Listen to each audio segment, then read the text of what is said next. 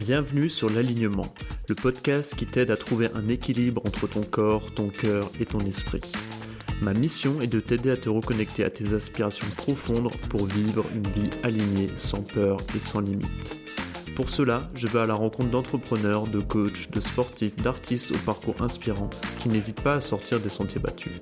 Je te souhaite une bonne écoute.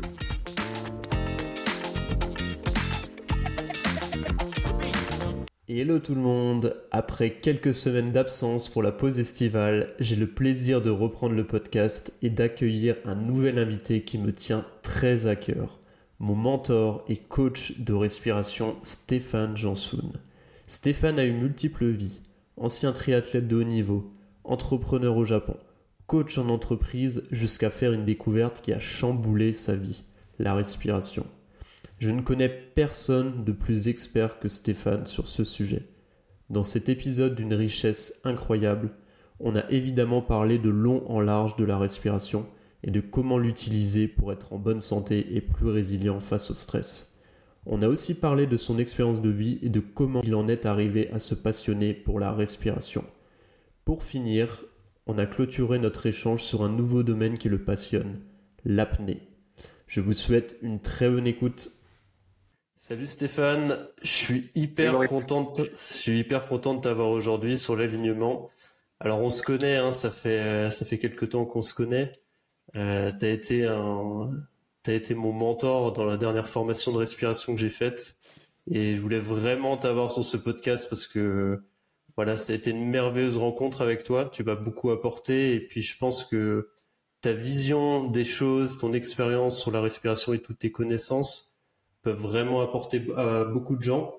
Et voilà, je voulais t'avoir pour parler de la respiration, c'était obligatoire et on, on arrive à savoir aujourd'hui. Je suis très très très très content. Génial, super, excellent. Ouais. Euh, ce que je te propose, c'est que on, on, passe quelque temps euh, sur euh, voilà un peu. Tu nous expliques un peu quel est ton parcours, quel est ton cheminement de vie. J'aime bien passer un peu du temps pour comprendre euh, tu vois, d'où on part et où est-ce qu'on arrive euh, aujourd'hui. Donc, euh, si tu peux te présenter en quelques mots, euh, je dis quelques mots, mais tu peux, tu peux t'étaler. Ouais, tu, tu, me dis combien de temps parce que, j'ai 50 ans de vie, donc euh, voilà, 50 ans de vie, ça peut non, mais euh, c'est ça, un peu ce, qui t'a, ce qui t'a fait amener à la personne que tu es aujourd'hui et ton intérêt à la respiration et tout ce que ton travail du, du moment. Bon, mais génial. Bah écoute, euh, par où commencer Donc oui, par la, par, l'actuel, j'ai 50 ans déjà, c'est important. Euh, je suis basé à Annecy. J'ai euh, une amoureuse fabuleuse qui euh, travaille avec moi au sein de la, au sein de la Blues Academy. J'ai deux enfants merveilleux, deux petits garçons, Jules qui est bientôt très grand, hein, qui a 14 ans, et puis et puis Martin qui a 10 ans et puis euh, et puis deux grandes filles euh, grâce à Géraldine, euh, Margot 25 ans et puis Justine 22. Voilà, donc ça fait une, une, une belle belle famille. Euh, voilà, et puis et puis où j'en suis aujourd'hui, c'est-à-dire que bah, j'ai j'ai fait quand même un, un, gros travail, on va dire, il y a, il y a 6-7 ans, après une expérience professionnelle en entreprise qui, qui s'était pas terminé exactement comme je le souhaitais. On, on pourrait y revenir, mais du coup, euh, je me suis beaucoup interrogé sur euh, sur ce que je voulais vraiment et, euh, et fait un gros travail sur euh, ma personnalité, mes préférences, mais aussi ma, ma, ma, mission de vie, voilà, ce que je mmh. voulais ce que je voulais accomplir. Et, et ce que j'ai, ou ce que plus ou moins ce que je suis en train de mettre en place aujourd'hui, parce que c'est c'est encore le début. Euh, donc, donc, donc l'école d'une part, une école de respiration. Euh, je pense dans, dans, sa forme actuelle la, la, la première école de, de, respiration de France. Voilà, on a beaucoup de choses et, et mmh. surtout beaucoup d'idées aussi pour la développer. Euh, et puis euh, des activités toujours au, au, sein des entreprises. Euh, alors de plus en plus autour de la respiration mmh. toujours, mmh. parce qu'on verra que la respiration c'est aussi une très belle grille de lecture de, de l'humain. Ouais à travers le système nerveux, à travers le nerf vague, on pourra, on pourra en parler. Et, euh, et au final, j'ai aussi euh, un petit peu de temps, euh, ça c'est ce que je souhaitais, à la fois pour, bah pour moi, pour, pour, mm. pouvoir faire ce que j'aime, le sport, me poser les questions aussi de, de, de comment bien vieillir. Voilà, c'est des choses qui sont qui deviennent de plus en plus importantes en tout cas. et et puis puis j'ai aussi du temps voilà à passer avec mes enfants.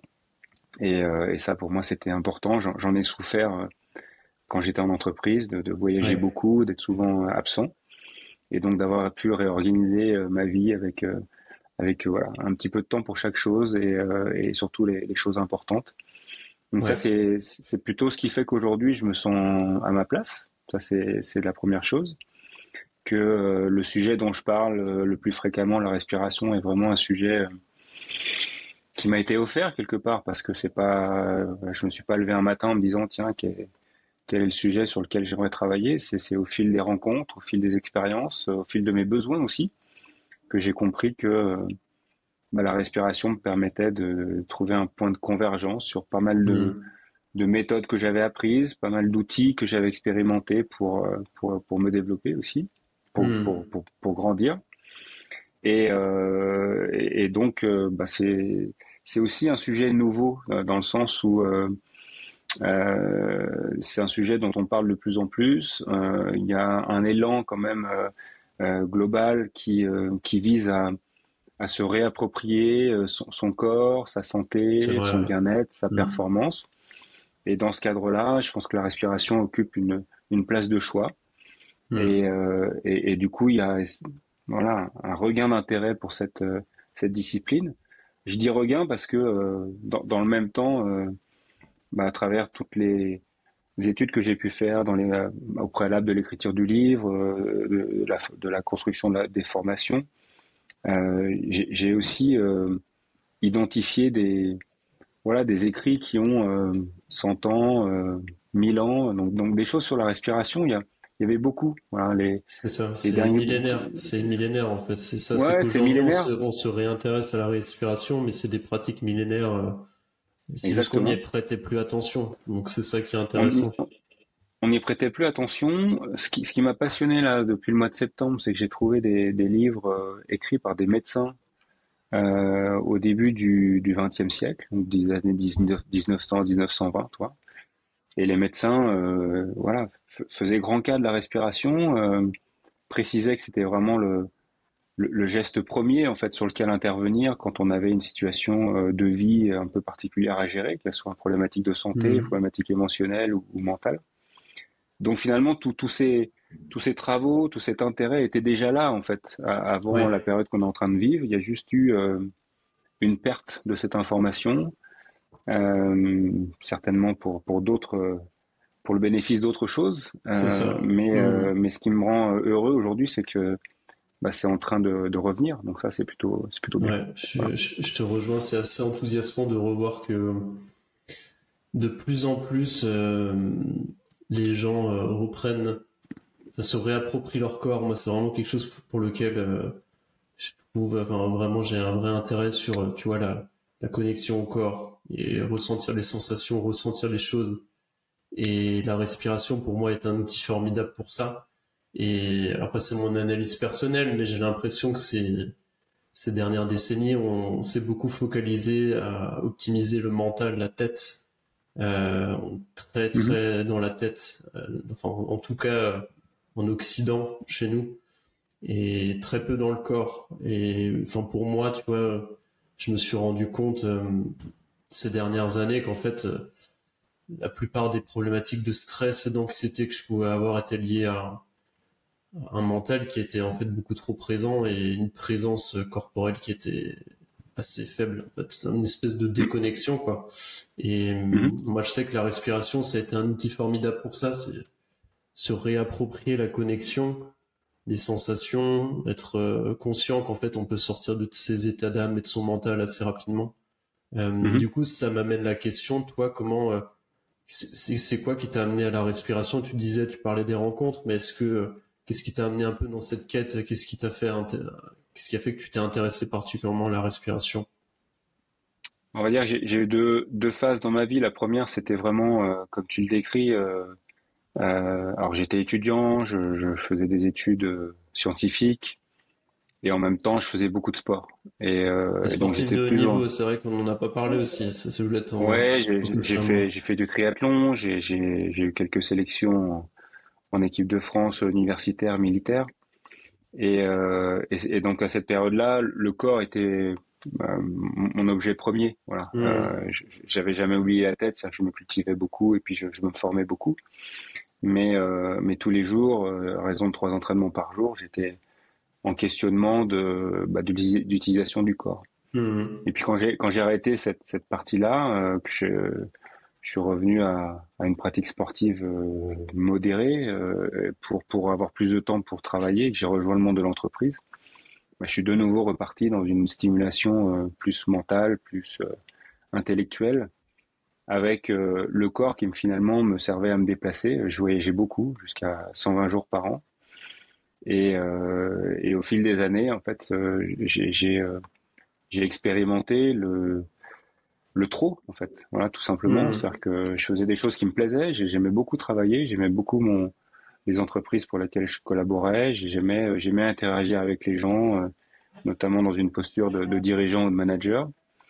Mais euh, mais j'étais plus à l'écoute. J'étais comme comme tu l'as dit déconnecté, en fait, déconnecté du mmh. corps et, et quelque part il fallait que le corps suive. il fallait juste que le corps suive, faut que je puisse faire les choses.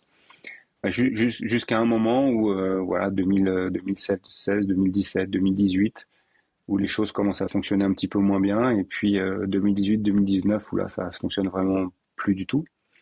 Et, là, du coup, le, non seulement le corps fonctionne moins bien, mais mais comme il est support quand même du, du mental, bah, le mental fonctionnait moins bien aussi. C'est ça. Et, et donc euh, voilà, des, des, périodes où tu n'as plus envie de grand-chose, que tu es très fatigué, euh, euh, le, le, moindre projet te semble insurmontable, et puis là, toutes tes, toutes tes blessures, quelque part, euh, non, non guéries, bah, prennent, prennent énormément de l'importance. Donc c'est quelque part, ton corps t'indique que c'est le moment de t'en occuper et, mmh. et, et, de mettre surtout en place des changements parce que parce qu'il s'agit bien de ça, il s'agit de changer les choses qui qui ont conduit à cet état. Et, euh, et donc c'est à partir de ce moment-là que j'ai commencé à vraiment à, à, me questionner sur ce qu'on appelle la, le développement personnel ou, ou la ouais. croissance personnelle, euh, euh, comprendre d'où je venais, ce que j'avais traversé, ce dont j'avais besoin et ce que je pouvais imaginer faire qui avait particulièrement du sens pour moi. Voilà. Donc mmh. ça c'était un travail quand même assez long. Et dans, dans ce travail, j'ai été confronté à, à un monsieur qui s'appelle Wim Hof, de, de mm. la fameuse méthode Wim Hof qui est assez connue aujourd'hui, où ça mélange respiration, euh, exposition au froid et puis, euh, et puis travail justement mental. Et, euh, et j'ai essayé cette méthode et je me suis surtout formé à cette méthode pour en devenir instructeur. Et ça a été la première fois finalement que j'avais une, une, une, relation avec la respiration qui me montrait que on pouvait avoir un impact assez fort sur euh, l'humain, euh, que ouais. ce soit au niveau physique, au niveau mental ou émotionnel. Voilà.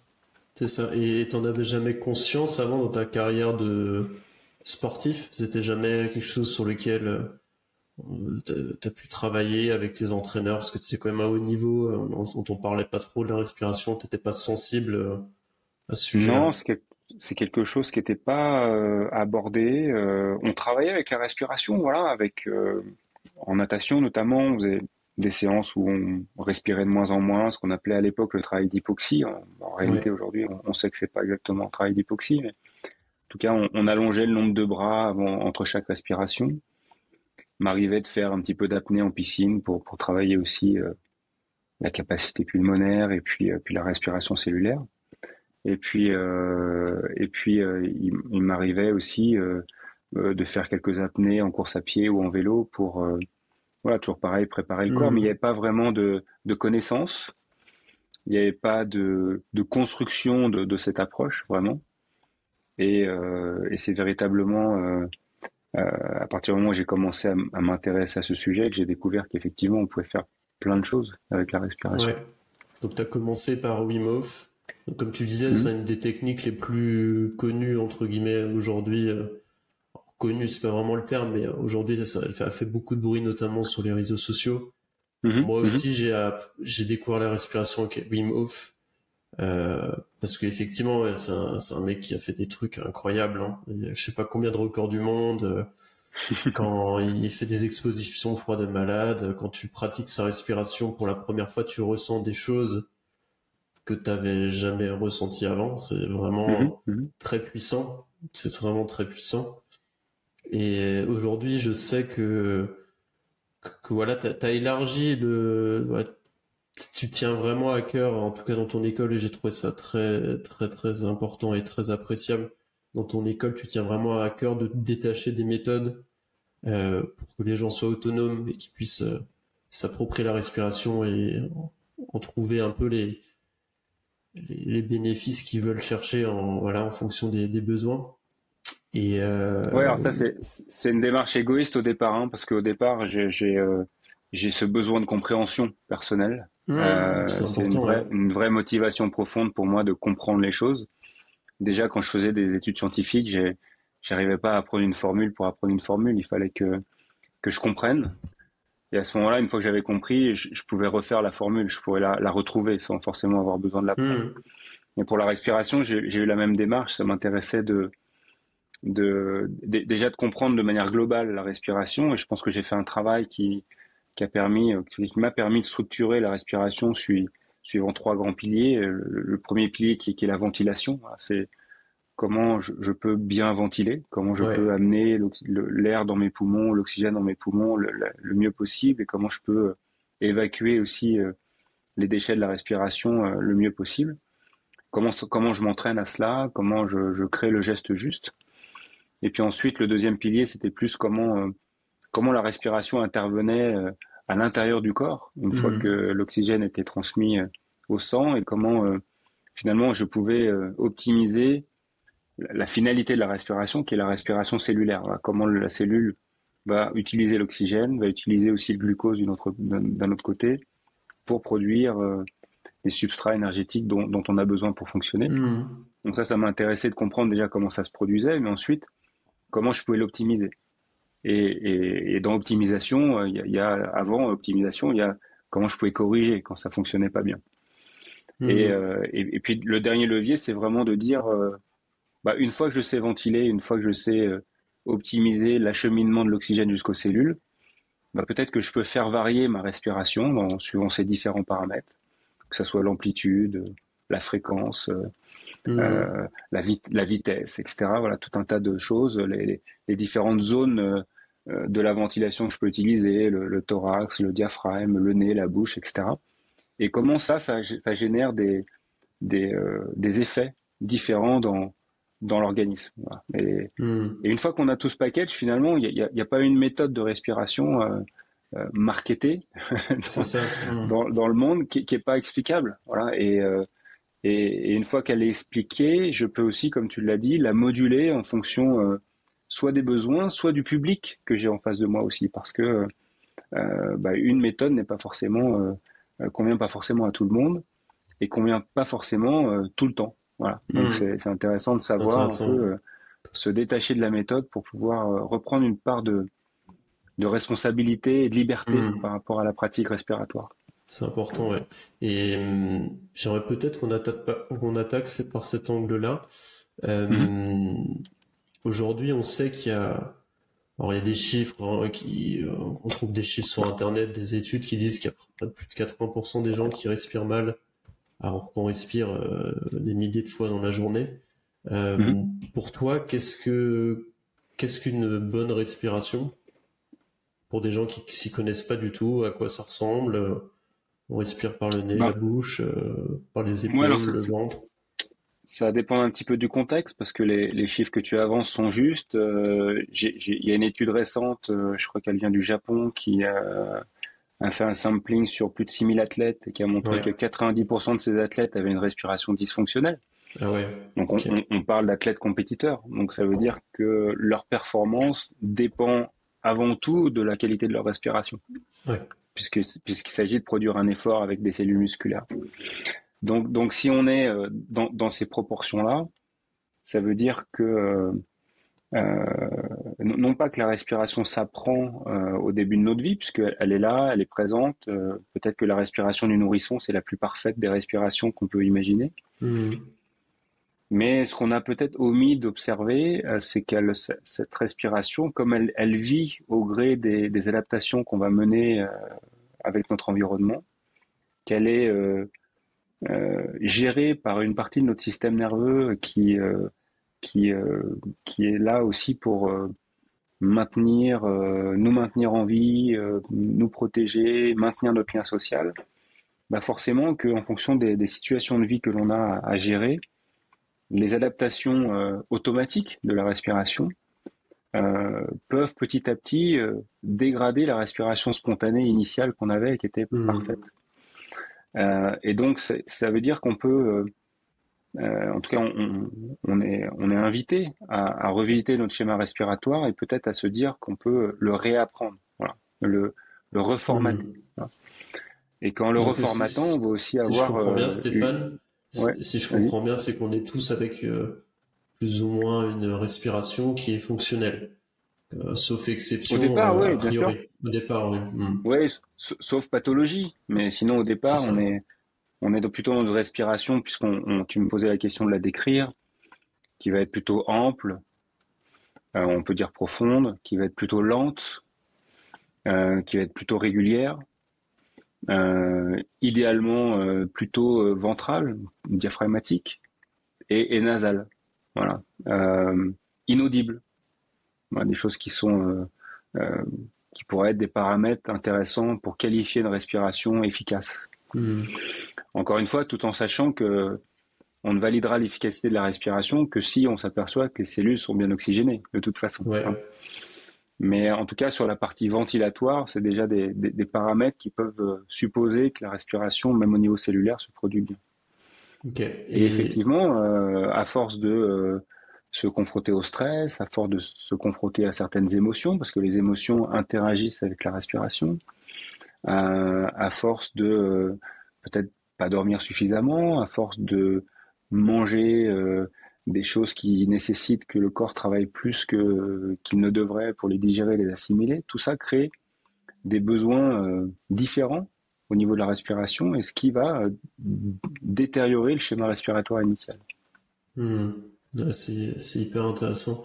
J'aimerais bien qu'on s'attarde un petit peu sur, euh, je me l'étais noté dans mes questions, sur justement l'impact du, du stress en fait sur, euh, sur la respiration. Est-ce que tu peux nous expliquer un peu quel va être l'impact peut-être direct sur, euh, sur la respiration et puis l'impact un peu indirect et comment potentiellement on peut reprendre le contrôle pour bah, peut-être diminuer le stress si tu pouvais peut-être un peu nous expliquer euh, comment ça fonctionne. Oui, oui, oui. Euh, je vais essayer d'être le plus euh, schématique possible. déjà de dire que le stress est nécessaire. c'est mmh. vraiment un élément qu'il faut accepter. C'est quelque chose qui est utile puisque c'est un élément qui qui nous qui nous permet de, de, rester en vie et, et, de nous protéger quelque part. Ça nous ça nous indique un, un, un élément d'inconfort ou un danger euh, auquel il faut réagir. Voilà. Et d'ailleurs, euh, une situation n'est stressante que si on, on y réagit en étant stressé. D'accord? Donc c'est bien qu'à un moment donné, on est, on est déjà tous euh, euh, inégaux par rapport à une situation donnée. Chez certains, ça va être un grand stress, chez d'autres, ça va être rien du tout. Donc on a chacun notre, notre seuil de, déclenchement. Voilà, exactement. Mais quand, quand, je, quand je vis, donc quand mon système vit un stress, euh, ben il va il va se préparer euh, schématiquement à, à, réagir suivant deux modes principaux. Le premier étant le combat, donc je vais me rapprocher du stress pour l'affronter, je vais je vais gérer le stress, je m'en rapproche. Et l'autre étant la fuite, donc au contraire, je vais je vais essayer de m'en éloigner, donc je vais plutôt euh, le, le, laisser à distance. Et dans les deux cas, en fait, quand, quand ces situations se produisent, ma physiologie va, va me préparer à, à, avoir ce type de combat ou ce type de fuite. Et pour me préparer à ça, ça suppose que je sois en capacité de faire un mouvement. Donc je vais euh, avoir mon rythme respiratoire qui va s'accélérer, parce que je vais devoir oxygéner mes muscles, d'accord, qui, qui hmm. produisent le mouvement. Je vais aussi euh, avoir ma fréquence cardiaque qui va s'accélérer, justement pour continuer à, à, augmenter les échanges sanguin et, l'approvisionnement d'oxygène de mes tissus. Je vais avoir tout un système de vigilance qui va se mettre en place, notamment avec des hormones de stress comme l'adrénaline qui, vont, mm. qui vont me permettre d'être disponible à, l'événement. je vais avoir une tension artérielle qui va monter, je vais peut-être avoir des, des stocks de carburant sous forme de glucose qui vont être libérés massivement pour pouvoir l'utiliser. Donc on voit qu'il y a une cascade d'événements physiologiques qui se produisent à mon insu parce que mon système a détecté une situation qui semble stressante. Hmm.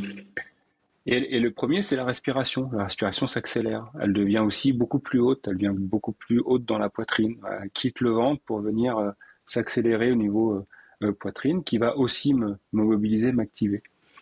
Donc, tout ça est, parfaitement normal, tout ça est parfaitement souhaitable. Euh, dès l'instant où j'ai une fenêtre pour réagir au stress, c'est d'ailleurs le bon mot, on réagit, hein, c'est pas une action forcément très consciente, parce qu'il faut aller vite, et que le cerveau conscient est beaucoup plus lent que, le cerveau qui nous protège de, ces situations. Donc je réagis, et si une, une, période très courte après cette réaction, je peux à nouveau me calmer, à nouveau me reposer, à nouveau retrouver euh, de, l'apaisement, ben, mon système physiologique va, se, remettre à la normale. Euh. Le rythme cardiaque va s'abaisser, la tension artérielle va se normaliser, le glucose va de nouveau euh, euh voilà, construire les stocks qui doivent être remplis pour la prochaine fois, et la respiration va retrouver sa respiration, enfin le rythme normal.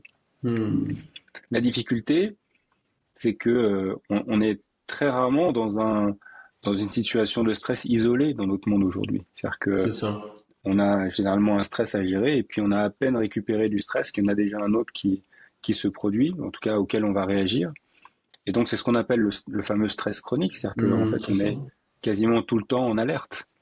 Et ça veut dire que quasiment tout le temps, toutes mes fonctions physiologiques que j'ai mentionnées plus tôt, elles, elles, sont activées, y compris la respiration.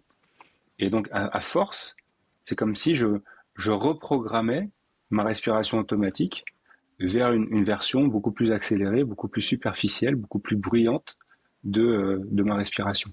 Hmm. Et c'est pour ça qu'on se retrouve avec des gens souvent stressés qui respirent beaucoup et très mhm. vite euh, respirent par les épaules. Et ça, c'est c'est assez flagrant. Moi, maintenant, avant, je prenais pas du tout, euh, je me rendais pas du tout compte maintenant, depuis que j'ai fait la formation avec toi, j'observe la respiration de tout le monde, hein, même des gens que je connais pas dans mmh. la rue. Et, mmh. c'est flagrant à quel point, en fait, la respiration, en quelques, quelques secondes, juste en observant, on peut voir si quelqu'un est, stressé, comment ça se passe dans sa vie. Et si on voit quelqu'un respire par les épaules de façon hyper rapide, on a déjà des bonnes indications sur sa résilience et son niveau de stress. Et mmh. enfin, en tout cas, moi, j'ai trouvé que je trouve que c'est un indicateur, euh, voilà, vraiment top euh, pour voir si quelqu'un est stressé. Et comme tu dis, hein, c'est effectivement le stress. Euh, je pense que c'est vraiment une notion importante. C'est vraiment chouette que tu le rappelles. C'est que le stress n'est pas mauvais en soi. C'est un mécanisme naturel qui est là pour nous, pour nous servir. C'est juste qu'aujourd'hui, ben, dans le monde dans lequel on vit, avec une sollicitation permanente, euh, du bruit, des SMS, des réseaux sociaux, euh, des emails qui arrivent. On est tout le temps dans un stress chronique, quoi. Et mmh. euh, en sortir, ça peut être très difficile dans le sens où on peut avoir des schémas de stress qui sont là depuis des années. Moi, ça a été mon cas. en fait, je m'en rendais même pas compte. Et mmh. aujourd'hui, mon, je travaille justement bah, sur ce sur cette fameuse euh, sensibilité au stress en fait par rapport aux stimuli et c'est quelque chose qui va prendre qui prend du temps c'est presque de enfin c'est de la rééducation en fait euh, mhm. c'est rééduquer son son voilà son indicateur de stress pour qu'il soit de plus en plus tolérant et résilient face à des situations de stress. Ça je trouve ça hyper intéressant et ça fait le pont avec euh, bah, une notion dont on parle de plus en plus qui est le nerf vague. Est-ce que tu pourrais un peu nous expliquer ce que c'est le nerf vague, euh, en quoi ça, ça a un peu bouleversé les, différentes approches et perspectives qu'on a sur le stress aujourd'hui et euh, quel est l'impact un peu de la respiration sur le nerf vague? Alors, euh, c'est vrai qu'on parle beaucoup de stress. On, on, le, stress est un des facteurs. Il euh, mm. y, a, y, a, y, a, bien, bien évidemment d'autres zones. Il y a, y a, le stress psychologique euh, auquel on va être soumis, et puis ensuite il y a les stress, en fait, les mm. stress pour l'organisme.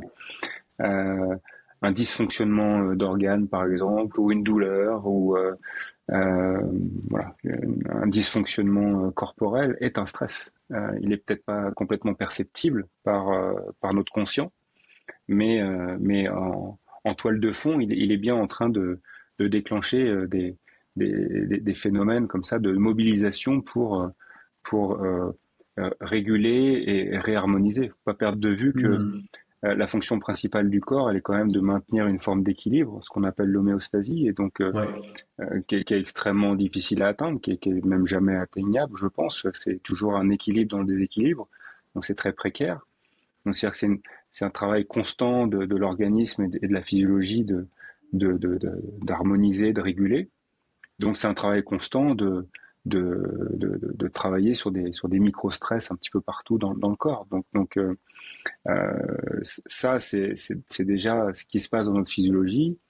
Si on n'est pas conscient qu'en plus, on peut euh, nous-mêmes rajouter des stress supplémentaires, on, on parle voilà, peut-être du stress qu'on a au travail, etc. Je parlais de la nutrition tout à l'heure, du sommeil, du manque d'hydratation, euh, du sport qu'on va faire. Le sport est un stress.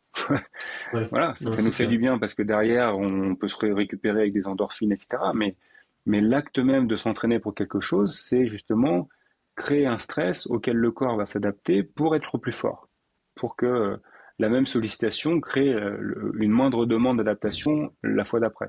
D'accord? Donc on est toujours dans ces schémas-là. donc donc on a on a vraiment cette capacité à, s'adapter. C'est même, je pense d'ailleurs, euh, à la fois une très grande force, un super mm. pouvoir de l'humain de s'adapter.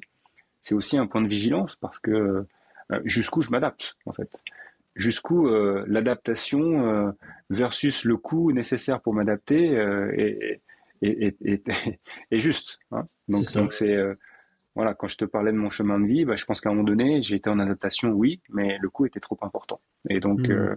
et donc j'ai puisé mes ressources. Donc, donc ça, c'est un système de vigilance auquel on doit, doit prêter attention. Et puis, euh, et, puis bien équilibrer en fait tout ce qui est euh, temps passé dans la mobilisation, dans euh, l'adaptation, et temps passé dans la récupération. Hmm. Euh, J'y viens en nervaille, hein, je, je, pose le hmm. décor. mais mais c'est pour, pour bien faire comprendre qu'il y a, qu'il y a les, deux, les, les, deux côtés, en fait. Hein. Il, y a deux, il y a les deux faces de, de, de la même pièce de monnaie. Il y a, l'activation, il y a la récupération, il y a le jour, il y a la nuit, euh, il y a l'été, il y a l'hiver. On, on, est dans cette dualité. Hein. Et, euh, et, donc au, niveau du système nerveux, c'est la même chose. Il y a, il y a le système nerveux, euh, enfin un côté du système nerveux qui va être plutôt dans l'activation, ce qu'on appelle généralement le système nerveux sympathique. Euh, pour la partie autonome. Et puis il y a la partie euh, régulatrice, euh, qui ralentit en fait le fonctionnement, qui est plutôt la zone parasympathique. Et, et, dont le grand ordonnateur est le nerf vague, ce, ce hmm. grand nerf en fait, le dixième nerf crânien, qui est le plus long nerf du corps, qui est connecté à l'ensemble des organes et des zones stratégiques du corps, et dont la mission première, à 80%, est d'informer le cerveau de ce qui se passe à l'interne. Ouais. Donc c'est grâce à lui qu'on a cette fameuse interoception, donc cette, euh, cette euh, agence de renseignement sur, sur ce qui se passe à l'intérieur du corps. Voilà, pour qu'ensuite on puisse réguler des choses. Voilà. Donc si on voit qu'il y a un danger, ben on va mobiliser. Si on voit qu'il y a besoin de récupérer, ben on va envoyer plutôt des, des influx nerveux qui vont euh, permettre la reconstruction et, le repos. Voilà. Donc c'est le nerf vague et notamment sa, sa capacité d'action, on, on, dit son tonus, le tonus du nerf vague, euh, est nécessaire pour bien informer, récolter les bonnes informations euh, pour que le cerveau puisse bien trier et, bien prendre des bonnes décisions. Et en même temps, euh, c'est grâce à ce tonus vagal qu'on va pouvoir aussi passer du temps de qualité dans la zone de, repos et de reconstruction. Hmm. Ok. Ok. Ce qui est hyper intéressant, en tout cas, et qui est très, très enthousiasmant. Enfin, enthousiasmant, c'est peut-être pas le terme, mais en tout cas, cette connaissance nouvelle qu'on a du nerf vague qui dit qu'aujourd'hui, bah, les infos remontent euh, à 80% vers euh, du corps, vers la tête, pour simplifier. Et mhm, mhm. d'où l'intérêt, moi je suis très sensible à ça, je t'en parlais un peu au début, de, de travailler cette interoception, cette conscience corporelle, ce ressenti. Parce que pour moi, quand c'est quelque chose qui est vraiment délaissé par la plupart des gens aujourd'hui, c'est on, passe plus de temps dans sa tête euh, à optimiser des choses dans sa tête, euh, mhm. à se perdre dans ses pensées, qu'à se reconnecter en fait à ses sensations, à ses à ces, enfin, à, ces connexions qu'on peut avoir avec son corps, à, ressentir les choses quand on fait du sport, quand on fait du mouvement, quand on respire. Et, je pense que c'est primordial aujourd'hui. Et si, on veut être bien dans sa vie, pour moi, on est, il faut, faut être bien dans son corps, quoi, et mhm. ressentir les choses. Et le nerf vague en, bah, donne des indications en ce sens pour moi. Euh, et d'où l'intérêt du coup de travailler ce nerf vague euh, avec différentes méthodes, euh, dont la respiration. Mhm. Et si, si on a envie du coup de travailler l'élasticité, le tonus, en tout cas le tonus de son nerf vague, qu'est-ce que toi tu, tu préconises déjà peut-être sur la respiration? Qu'est-ce qui, qu'est-ce qui pourrait être intéressant de faire dans la vie de tous les jours? Bon, il y a, y a, pas mal de choses à faire. Il y a, déjà, d'une manière générale, être conscient de sa respiration. C'est déjà, euh, déjà la première chose. Faire de la respiration, mmh. c'est avant tout être conscient de sa respiration. C'est, ouais. c'est bien sûr, c'est une discipline qu'on peut aussi pratiquer euh, de manière isolée, en s'asseyant, en prenant une demi-heure, une heure, une heure et demie pour faire des exercices précis de respiration.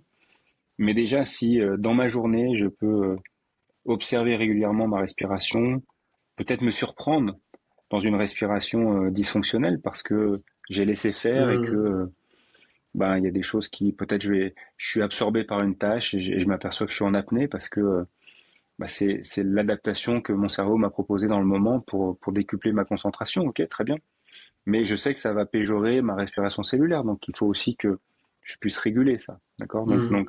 et, et, ça je, je vais seulement euh, le réaliser si je m'interroge voilà. Euh, mm. Tu disais tout à l'heure euh, euh, être à l'écoute de son corps, bah, génial parce que je vais pouvoir repérer des choses qui peut-être dysfonctionnent ou fonctionnent pas exactement comme je le souhaite. Et je vais aussi pouvoir du coup m'interroger aux, causes qui font que ça fonctionne pas ou ça ou, que ça rend pas les, le, le, rendement souhaité. Les causes sont importantes. Euh, c'est bien de voir que j'ai mal au dos, mais, mais c'est plutôt intéressant de savoir pourquoi. Euh, et, si le réflexe premier est de, faire taire la douleur par, par un cachet, bah peut-être que je perds aussi l'opportunité de m'interroger de ce que j'ai mis en place dans ma vie ou, qu'est-ce que je subis dans ma vie qui fait que mon corps manifeste une douleur à cet endroit. Euh, et, et, puis les exemples sont nombreux. J'ai des problèmes digestifs, j'ai des digestifs, j'ai des problèmes gastriques, je dors mal. Euh, Qu'est-ce que j'ai mis en place dans ma vie, encore une fois volontairement ou involontairement, qui fait que ça se, ça soit déréglé? C'est ça la démarche. Euh, la démarche, elle est pas, elle est, déjà observer, c'est génial, mais aussi ensuite c'est de comprendre ce qui se met en mmh. place. Voilà. Parce que si je reproduis les mêmes causes, je vais avoir les mêmes effets. Ça c'est de base, d'accord? Euh, et si je cherche des effets différents, mais que j'ai les mêmes causes en place, ça marchera pas. Donc euh, donc je m'interroge. Pour revenir au nerf vague, conscience de la respiration, c'est la première chose. Et ensuite, dès l'instant où je où je sens un déséquilibre vers la mobilisation, vers l'activation, et que euh, j'ai besoin de, de m'ancrer dans un, dans, un, dans un état un petit peu plus reposant, ben j'ai à ma disposition euh, la possibilité de ralentir ma respiration, tout simplement. Mmh. Ralentir ma respiration va, de fait, activer mon air vague et, euh, et m'aider à, à m'asseoir dans une zone plutôt euh, apaisante et de reconstruction. Si ensuite, je, non seulement je ralentis ma respiration, mais qu'ensuite je la fais bien euh, partir de la partie ventrale en stimulant mon diaphragme, bah, comme c'est un, muscle majeur connecté au, nerf vague, ça va aussi contribuer à renforcer ce côté d'apaisement. Si je fais attention euh, également de euh, peut-être créer une petite vibration dans ma gorge, là où passe le nerf vague, ça va aussi renforcer cet état mmh. d'apaisement grâce au nerf vague. Euh, si c'est plutôt la, zone nasale qui, est activée dans la respiration, là aussi, je vais activer le vague. Voilà, il y, a pas mal de, petites techniques, toi, mm. euh, auxquelles je, dois, je peux être vigilant.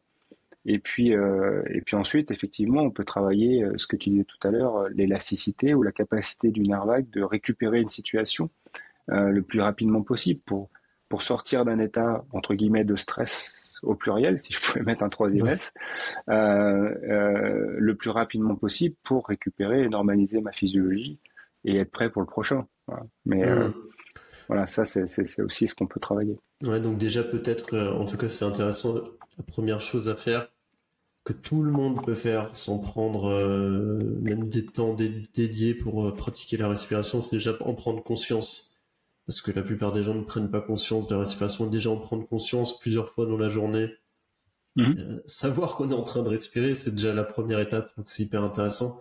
Et dans ce que tu dis, c'est peut-être avant même de vouloir, euh, on va dire, muscler son nerf vague, euh, déjà être capable de redescendre dans un état où on est calme, serein, en ralentissant sa respiration. C'est la première étape avant même de pouvoir se dire euh, comment est-ce que je peux être encore plus résilient Imaginons qu'on est dans un stade dans sa vie où on a une tolérance au stress qui est assez faible, on se sent très stressé, on est en stress chronique. Euh, première étape serait peut-être de dire déjà être capable de redescendre parce qu'on est déjà voilà sur un niveau de stress très élevé, d'apaiser sa son mental, son corps à travers la respiration, peut-être la première chose. Et après, tu dis, je, je, sais que ça parle, le sujet te parle aussi, c'est des pratiques peut-être euh, d'hormèse que tu peux avoir avec la respiration. Donc l'hormèse, pour ceux qui, qui, ne savent pas, euh, c'est l'idée en fait d'avoir des, pics de stress assez intenses sur une période courte, suivi d'une période de récupération, avec euh, du coup une capacité d'adaptation qui soit relative à, sa propre personne. Donc c'est-à-dire voilà, on va on va pas s'imposer un bain froid si on n'a jamais fait de bain froid et qu'on est épuisé euh, et malade. Donc euh, c'est en fonction du moment de la personne et de son niveau de vitalité du moment. Du coup, avec la respiration, voilà, je, je sais qu'on peut faire des choses. Peut-être tu pourrais en parler pour des pratiques d'hormèse, entre guillemets, qui sont possibles de pratiquer avec la respiration.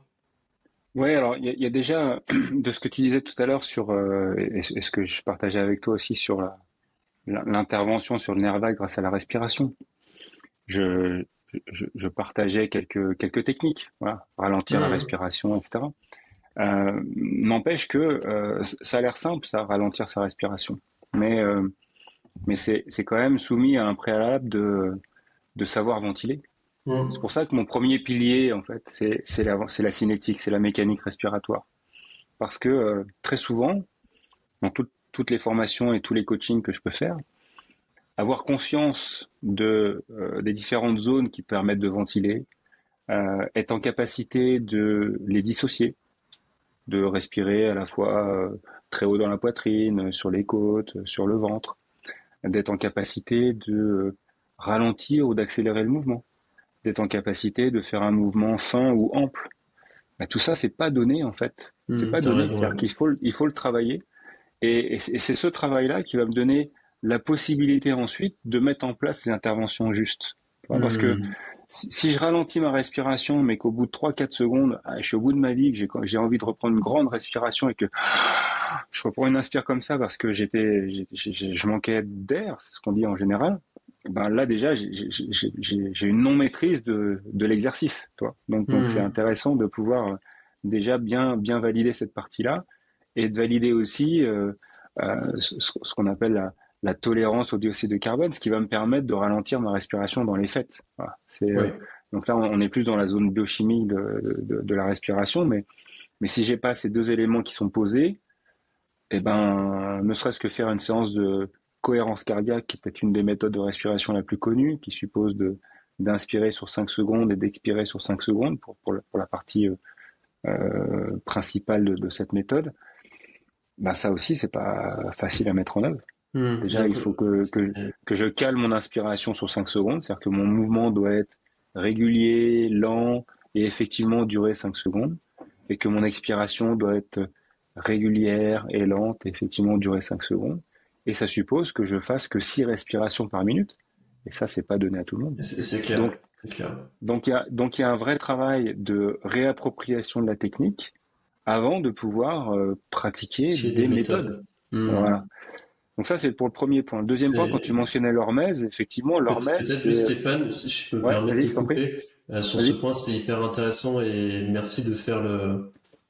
Bah, de, de, de, revenir sur ce point parce que je trouve que c'est très important. Et c'est qu'en fait, avant de partir dans, dans, dans, des méthodes, entre guillemets, bah, tout le monde veut partir dans des méthodes, c'est plus facile. Mais, et même moi, tu vois, je te, je, je te lance sur des sujets de méthode parce que je sais que parce qu'au final les, gens s'intéressent à ça et, c'est important de revenir pourtant aux fondamentaux.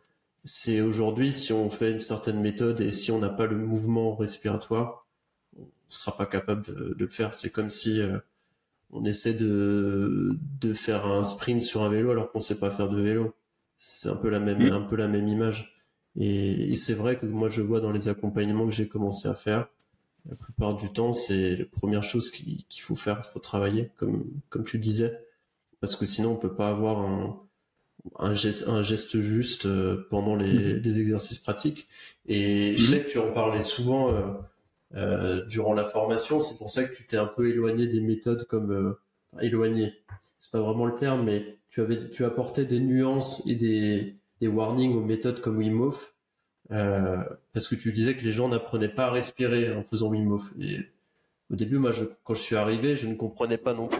Attends, j'ai juste branché par contre mon, chargeur parce que sinon j'aurais plus de batterie.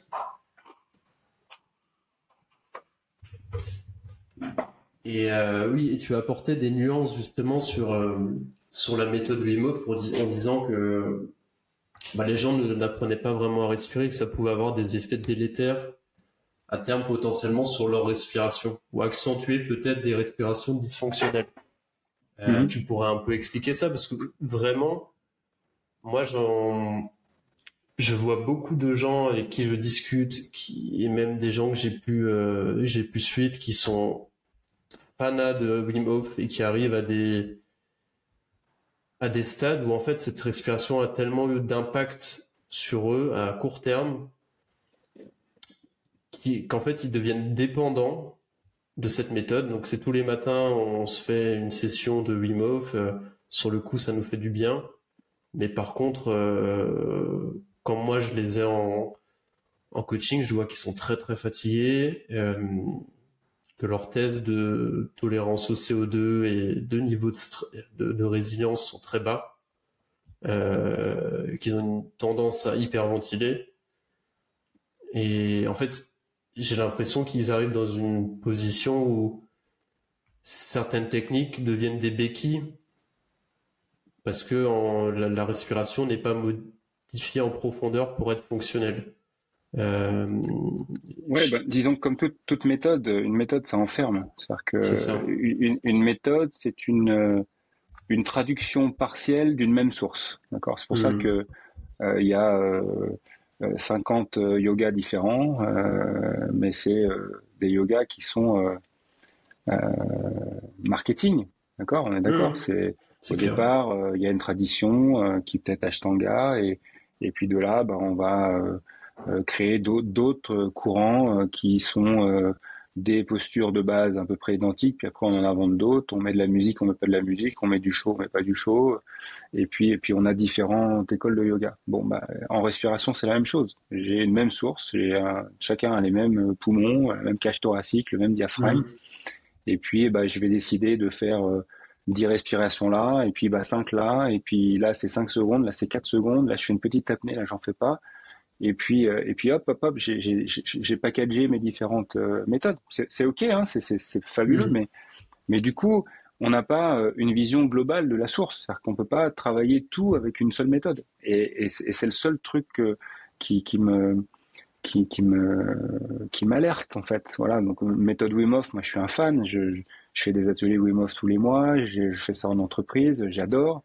Euh, mais c'est vrai que quand je fais une initiation à Wim Hof euh, sur 3 heures, 3 heures et demie, on passe, en général, je passe beaucoup plus de temps sur la respiration parce que c'est ce qui me plaît. Ouais. Mais on n'a pas le temps d'installer pour les 10 participants ou 15 participants une respiration complètement fonctionnelle pour la respiration Wim Hof.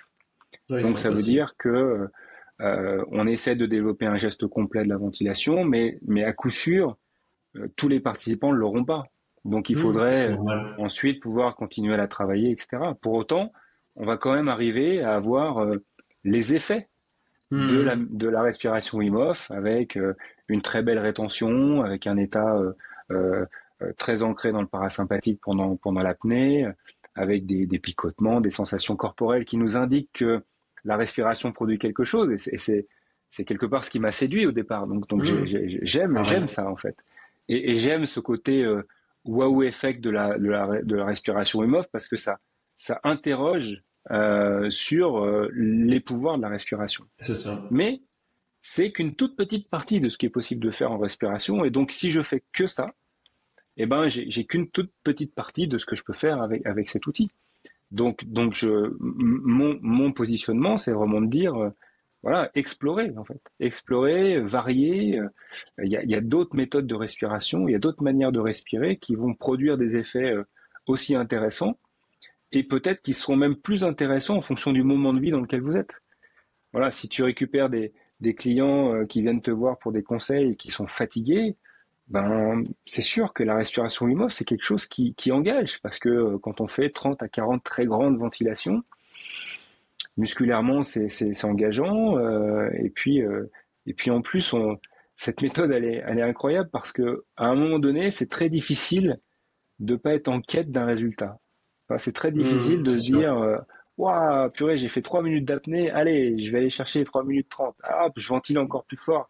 Et finalement je me retrouve à, à rechercher un résultat d'apnée. Voilà. Donc donc ça c'est faut être très vigilant à ça et, et peut-être s'écarter un peu du chrono. Donc donc bon, là on parle de Wim Hof, mais je pourrais parler de plein, plein d'autres méthodes. Hein. Euh, c'est pour ça que la, diversité est intéressante et, euh, et surtout de d'avoir la connaissance pour pouvoir ensuite euh, décider de ce qui est juste pour moi dans le moment, bah, c'est encore mieux. Mmh. Est-ce que je fais un check de mon état? Du coup, est-ce que c'est plutôt un état où je vais m'activer? Est-ce que c'est plutôt un état où je vais récupérer? Est-ce que c'est plutôt un état où je vais mettre entre les deux parce que j'ai besoin d'être en pleine conscience?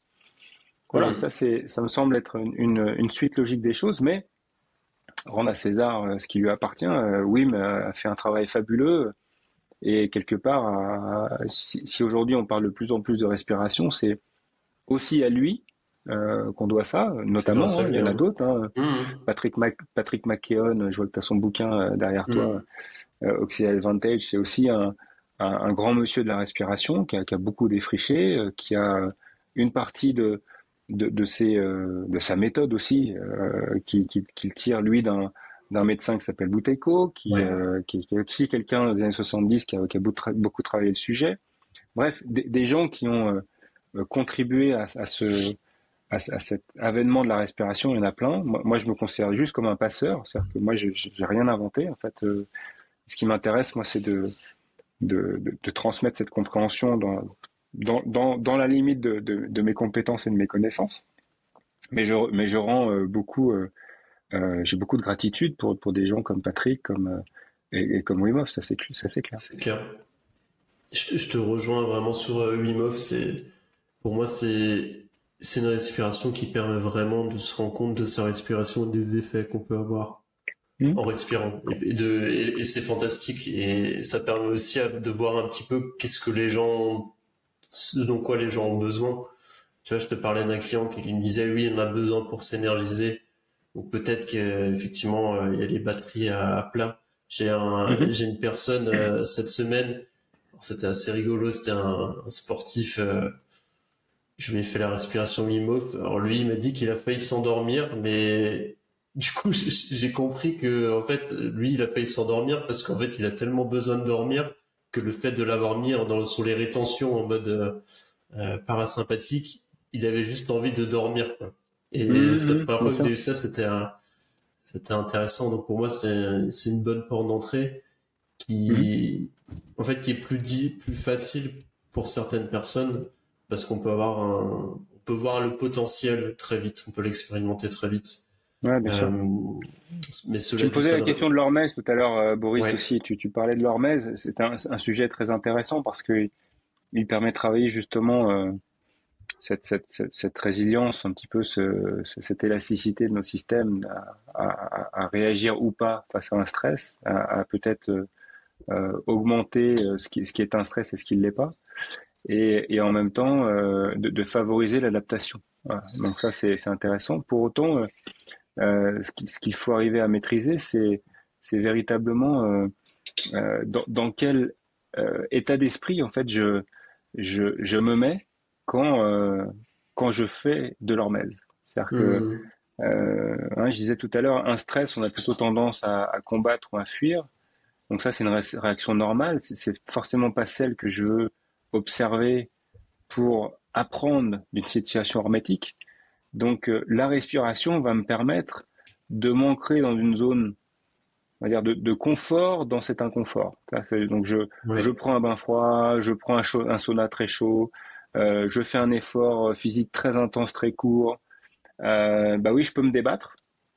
Ou alors, je peux être complètement conscient euh, de ce qui est en train de se produire et être euh, suffisamment disponible pour apaiser mon système et le rassurer quelque part.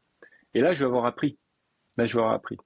Là, j'aurais déprogrammé la réaction de combat ou de fuite. Hmm. Et c'est là où je j'élève ma, zone de, résilience et, que je peux ensuite aller un petit peu plus loin dans la stimulation si je le souhaite. Hmm. Ouais, hyper intéressant. Et hmm, toi, qu'est-ce que tu, c'est quoi tes méthodes préférées justement pour travailler l'hormèse moi, c'est, moi, c'est le froid, clairement. Euh, c'est le froid parce que je trouve ça pratique. Euh, moi, j'habite la montagne, donc une douche froide, elle est mmh. toujours froide. Et puis là, c'est en train d'être de plus en plus froid. Voilà. Euh, j'habite à 300 mètres du lac, donc là, il a perdu 7 degrés en 15 jours et, et ça va continuer. Donc, donc je sais qu'en janvier, il sera, il sera à 5 degrés. Donc, c'est, c'est un, un terrain de jeu fabuleux pour, pour s'immerger et puis expérimenter des choses.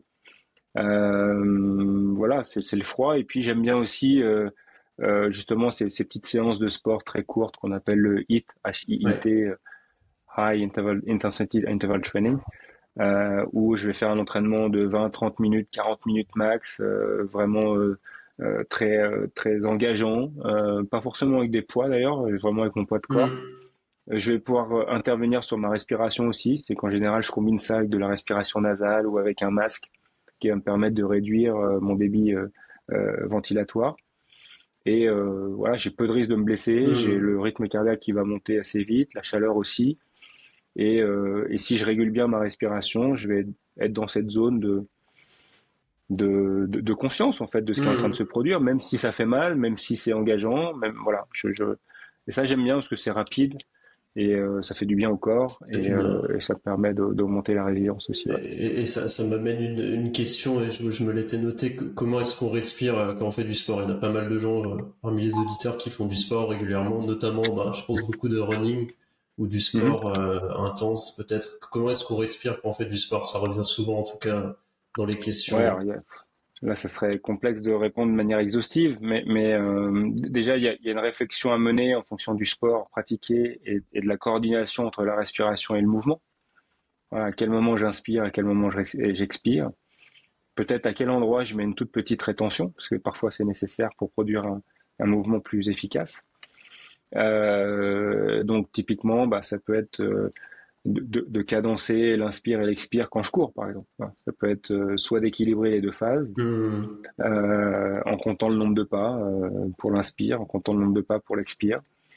Et peut-être que je peux même petit à petit, avec l'expérience, décaler le nombre de pas plutôt au profit de l'expiration, ce qui va me permettre en même temps de rester disponible, de, contrôler un peu mes, réactions. donc ça, c'est la première chose, le, le cadencement, de la respiration. Et puis ensuite, euh, ensuite, ça va être euh, de, veiller à, favoriser suffisamment euh, l'apport en oxygène de mes tissus. Et c'est pas que lié à la ventilation, c'est aussi lié à la capacité de réduire justement ma ventilation. C'est pas lié à la qualité et, la quantité d'air que j'emmène dans mes poumons, mais c'est peut-être justement au contraire à ma capacité à, rendre cette respiration peut-être un, petit peu plus fine et un petit peu plus lente et moins fréquente ce qui est un peu contre-intuitif. Hmm, mais, euh, on s'aperçoit que voilà, on a tendance à accélérer, mais on s'aperçoit quand on commence à respirer par le nez pendant un footing, par exemple, ou quand on commence à respirer par le ventre pendant un footing, qu'on va paradoxalement euh, se sentir bien mieux. Hmm. Voilà, donc euh, et ensuite, Ensuite, ça va jusqu'à euh, utiliser la respiration pour créer des conditions d'entraînement. Je peux tellement hypoventiler que je recrée des, des situations d'entraînement en altitude avec tous les bénéfices qu'on peut connaître de l'entraînement en altitude. Quand l'oxygène est rarifié, il y a un tas d'adaptations physiologiques qui se produisent au sein de l'organisme, qui mmh. vont donc rendre l'organisme plus fort quand il y aura un taux d'oxygène normal. Et ça, je peux faire ça en, en créant des situations de, de moindre ventilation ou d'hypoventilation. D'hypoventilation, ouais. Ok. Mm. Donc si euh, à retenir, donc pour le sport, effectivement, ça dépend de chaque activité, mais déjà privilégier la respiration nasale. Ça, on est, on est d'accord là-dessus. Jusqu'à une, certaine intensité, hein, bien sûr. Hein. Mm. C'est-à-dire que euh, déjà, il faut être progressif. C'est, pas mm. euh, donner à tout le monde de courir à 10 km heure en respirant par le nez. En tout cas, immédiatement. C'est-à-dire qu'il faut là aussi laisser le temps à l'adaptation de se mettre en place. D'accord? C'est toujours une question de progression. Euh, mais effectivement, à, des intensités plutôt modérées, ça peut être intéressant, grâce à la respiration nasale, de réguler le débit ventilatoire et, sa fréquence. Voilà. Donc ouais, effectivement, c'est déjà pas mal. Et puis si on n'arrive pas tout de suite à inspirer, expirer par le nez, aussi euh, inspirer par le nez et expirer par la bouche, ça peut être, euh, ça peut être une bonne option aussi. Moi, je le vois personnellement et aussi dans mes suivis, c'est toujours une bonne option. Euh, quand des fois ça devient trop difficile, essayer de garder l'inspiration nasale et avoir une expiration euh, buccale, quoi. C'est toujours euh, toujours intéressant.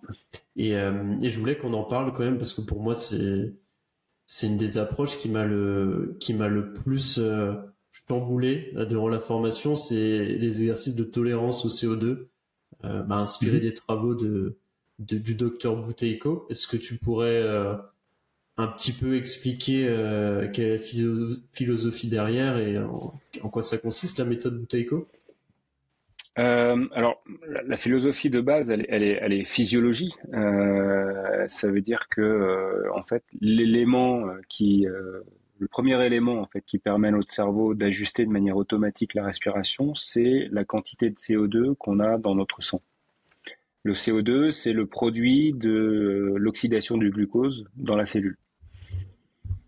Quand euh, une molécule de glucose et d'oxygène sont, euh, sont utilisées par les mitochondries dans la partie cellulaire, il y a du CO2 qui est produit.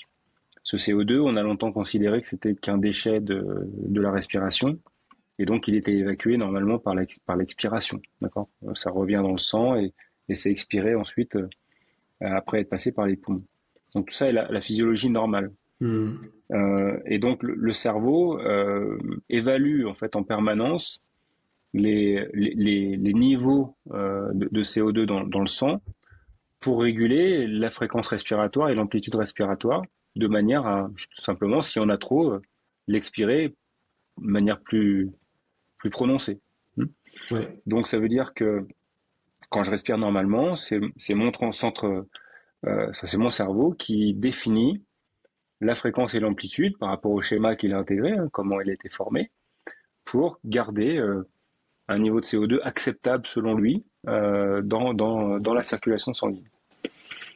Et donc, euh, ce dont on s'est aperçu, c'est que, je dis on, c'est plutôt Bouteiko en fait, en réalité, c'est que cette, cette, tolérance du cerveau pour le CO2 tend à diminuer quand régulièrement j'ai un schéma de respiration dysfonctionnel que je respire par la bouche ou que j'accélère ma respiration, qu'elle devienne trop superficielle.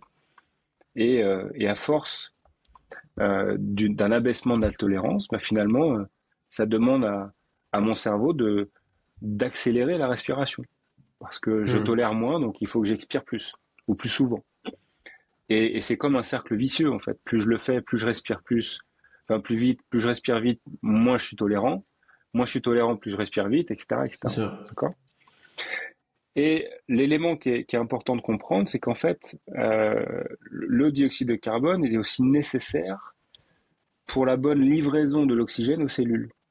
C'est grâce au dioxyde de carbone que l'oxygène peut être libéré du sang pour aller euh, être capté par la cellule et l'alimenter. Donc, si j'ai plus assez de, CO2 parce que je suis devenu intolérant, ben, j'ai une respiration cellulaire qui va se produire de manière moins efficace. Donc, Bouteco a identifié euh, cette zone comme étant une cause de la plupart des, des troubles chroniques. En tout cas, il a, relié très fortement à ces troubles parce que le CO2 a de nombreuses fonctions dans le corps. Euh, certes, c'est un déchet de la respiration, mais il est aussi utile pour euh, la vasoconstriction, la vasodilatation des, vaisseaux. Il est utile pour la libération de l'oxygène. Il est utile pour l'équilibre acido-basique du corps, etc., etc., etc.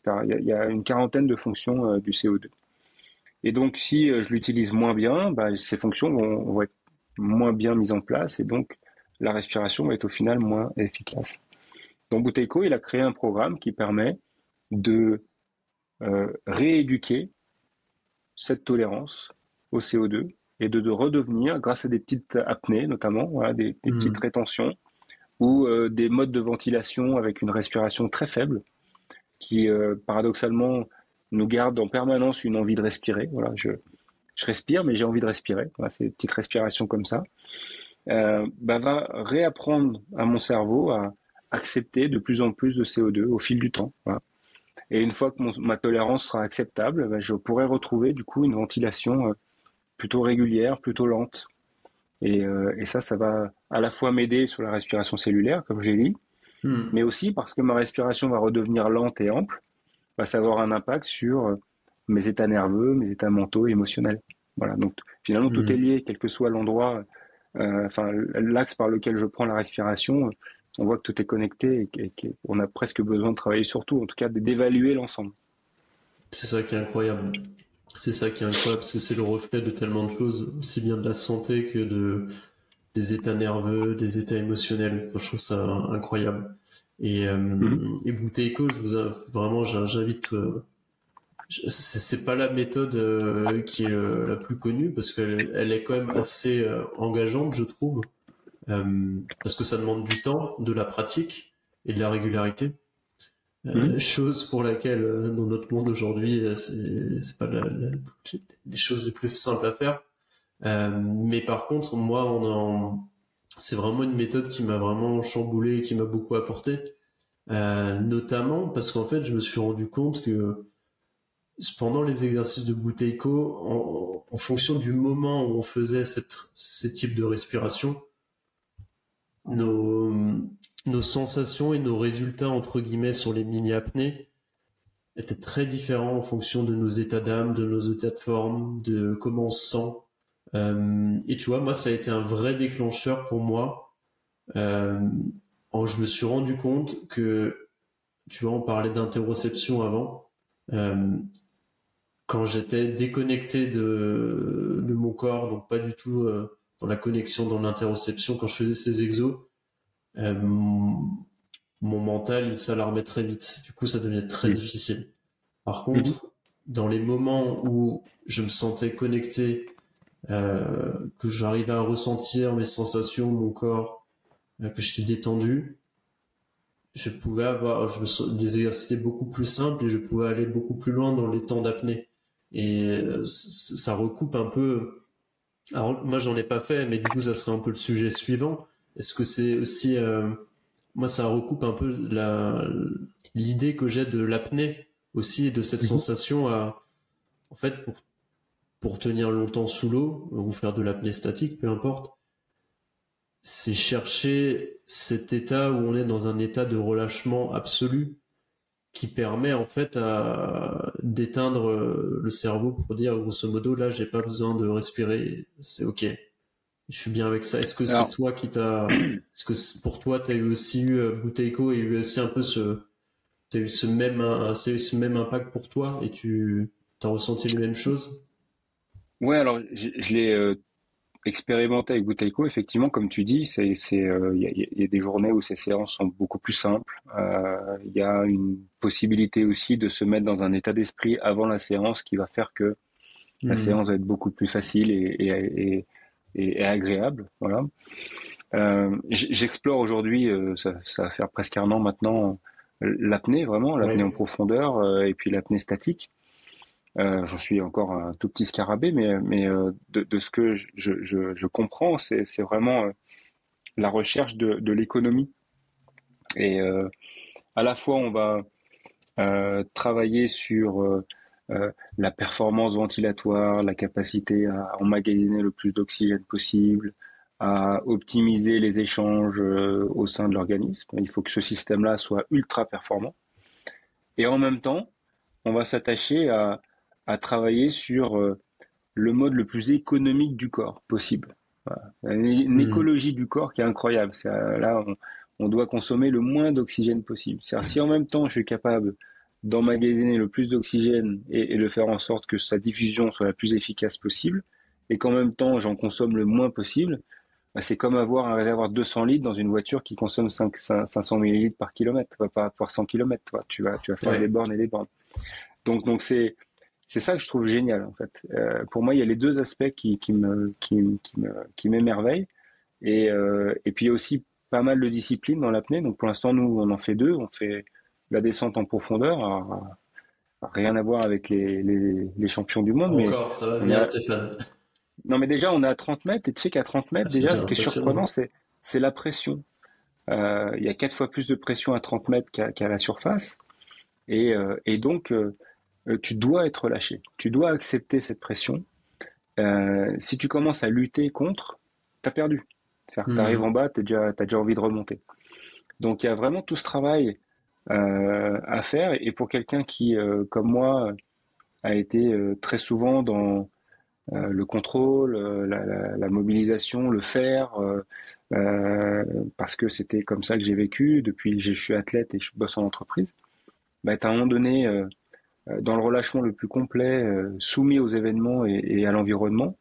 C'est euh, cette, forme de lâcher prise là qui est, difficile à, percevoir comme concept d'un point de vue intellectuel, mais qui prend tout son sens quand tu es à 30 mètres et que tu es soumis à la pression. Et, puis, et puis dans la partie statique, ben, c'est la même chose. Quand tu es posé sur l'eau et qu'il y a vraiment aucune, aucune, aucune contraction musculaire dans tout ton corps et que ta seule ta seule action, si je peux dire, c'est vraiment de scanner ton corps en permanence pour t'assurer que tout, tout est bien relâché et, que tu arrives vraiment à, consommer le moins possible. Il y a une forme d'extase là qui est, difficilement mmh. traduisible, euh, mais, euh, mais en tout cas que tu as envie de faire durer. Voilà, donc, euh, moi, je suis pas en recherche de, de record pour le record, mais, mais j'ai envie de vivre ces apnées longues sans lutte. Voilà, c'est vraiment ce qui m'intéresse. Toi, je me suis mis en tête 6 minutes. Bon, ça, pourrait être 5 euh, ça pourrait être 8. Mais 6 minutes, c'est mon objectif.